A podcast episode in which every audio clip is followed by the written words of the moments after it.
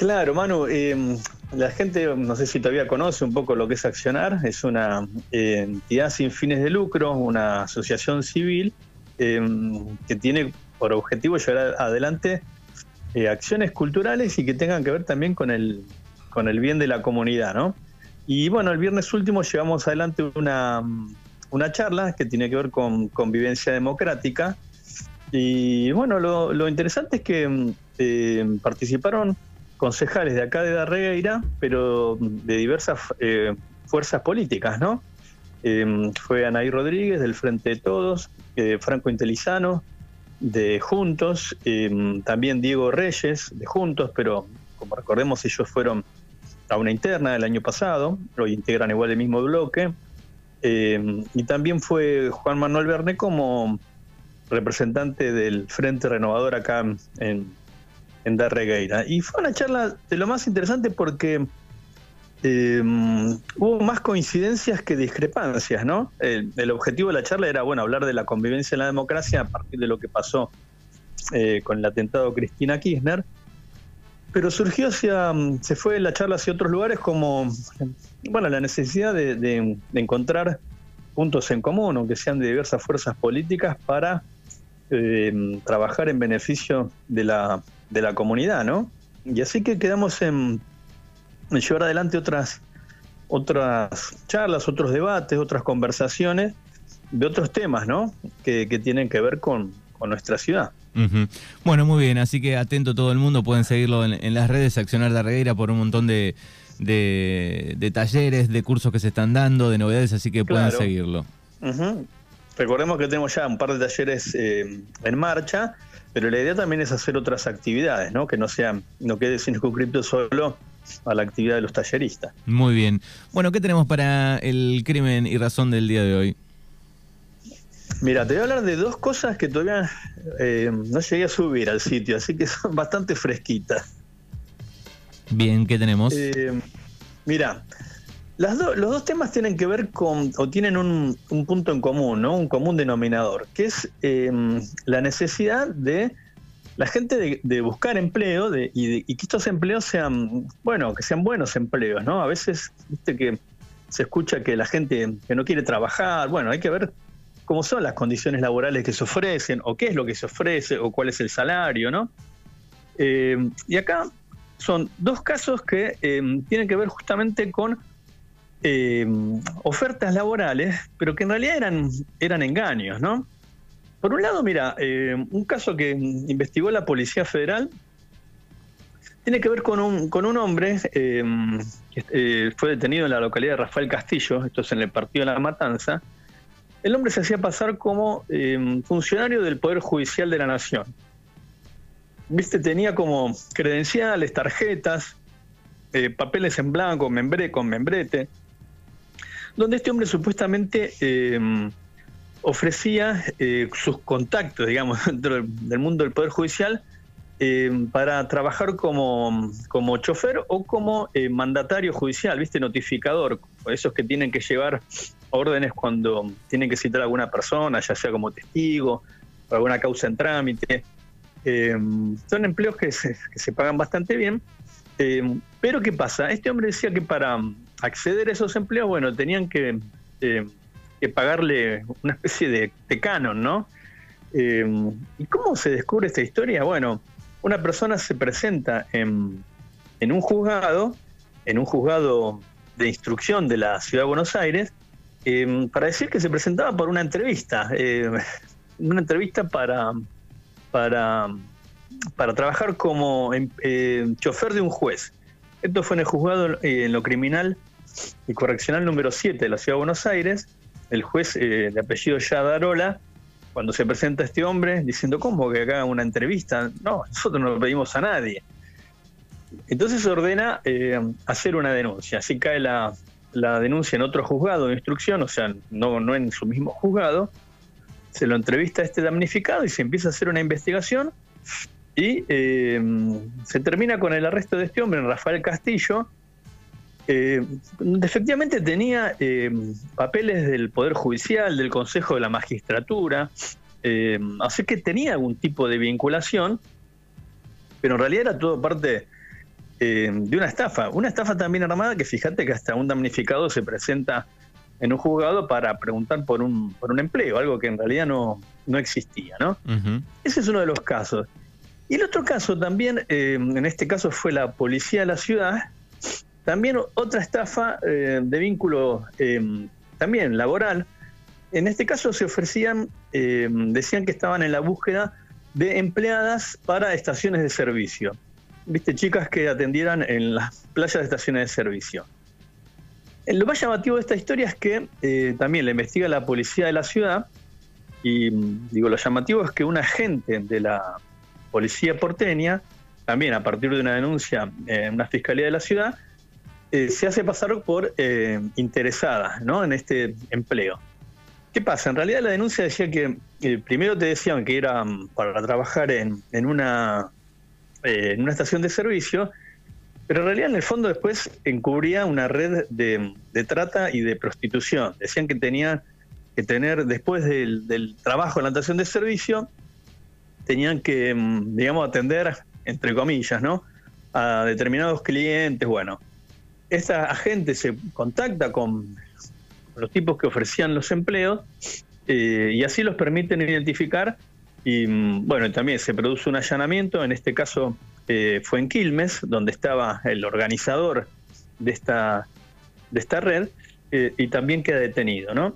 Entonces, en los dos casos, fíjate, em, el, gancho era la búsqueda de, o las ofertas de empleo, ¿no? Pero en los dos casos eran, bueno, obviamente eran estafas. En una inclusive hasta cobraban dinero, y en la otra iban a avanzaban en las entrevistas hasta que al final te decían de qué se trataba, ¿no? justamente jugando con esta cosa de, la necesidad que tiene la gente de conseguir empleos como la gente, ¿no? Como, o sea, empleos de, calidad o bien remunerados, ¿no? Eh, y sobre todo a veces cuando es difícil conseguir un primer trabajo, ¿no? Este último caso de las estaciones de servicio, ¿no? Que a veces parece ser este, más difícil entrar, bueno, fíjate, eh, en los dos casos es la misma, el mismo común denominador, ¿no? La, estafa o, la, o el engaño eh, para, ofrecer trabajos que no eran tales en realidad. Bueno, cuánto grupo, cuánta cosa que hay y pasan en una semana. Estaba pensando también en lo de Teto Medina, que fue después del martes pasado, ¿no? Hoy van a abrir su teléfono celular y la justicia va a analizar si sigue detenido o no eh, por el, caso de la comunidad terapéutica.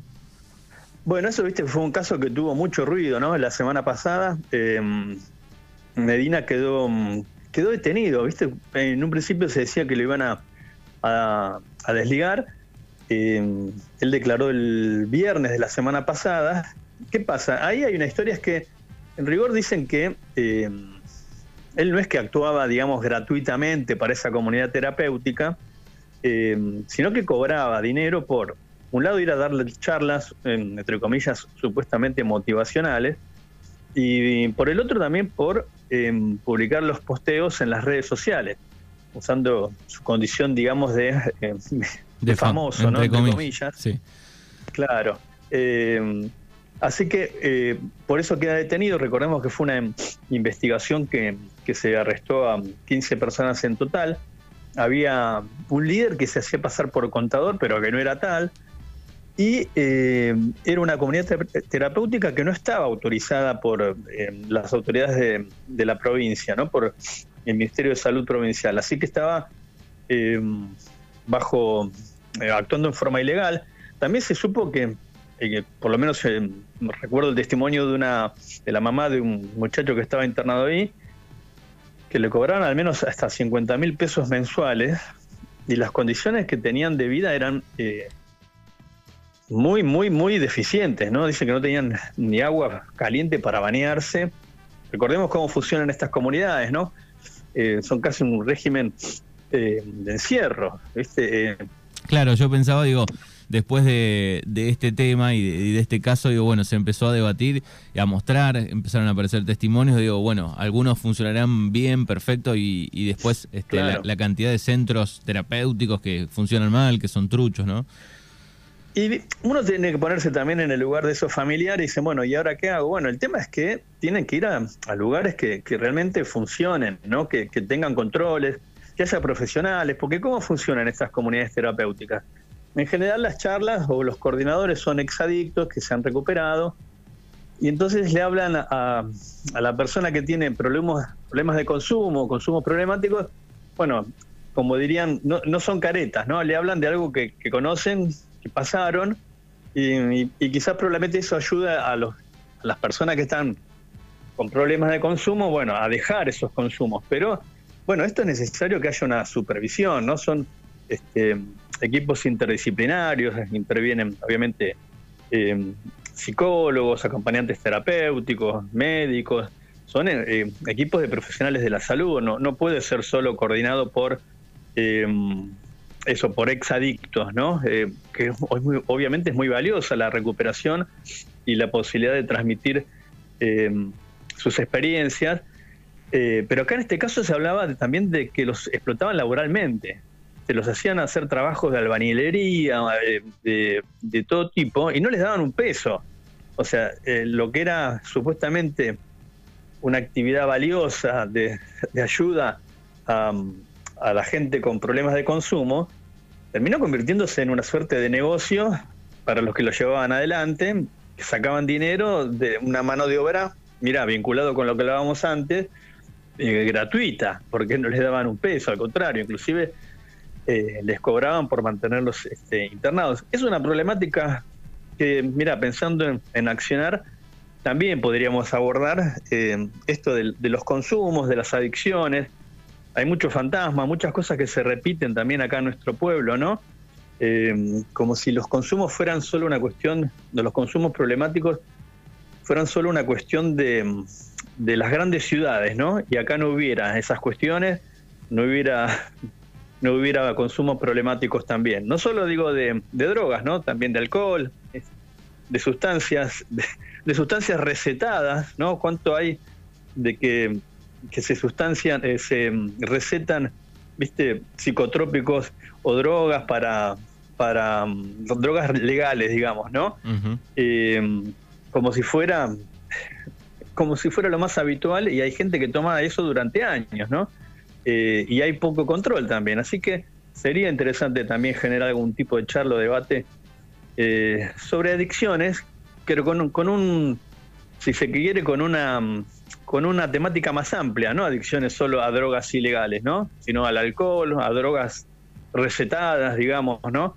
Las adicciones pueden ser muchas, ¿no? Al juego. Sí, estaba pensando este, también, digo, eh, eh, cómo deja eh, ver lo que se vive, ¿no? Como padres, el caso del periodista Mauro Federico, que trabaja en Argenzuela con, con Jorge Real, donde cuenta, ¿no? Un poco cómo vivió esa experiencia y cómo termina dejando al hijo en un centro de estos.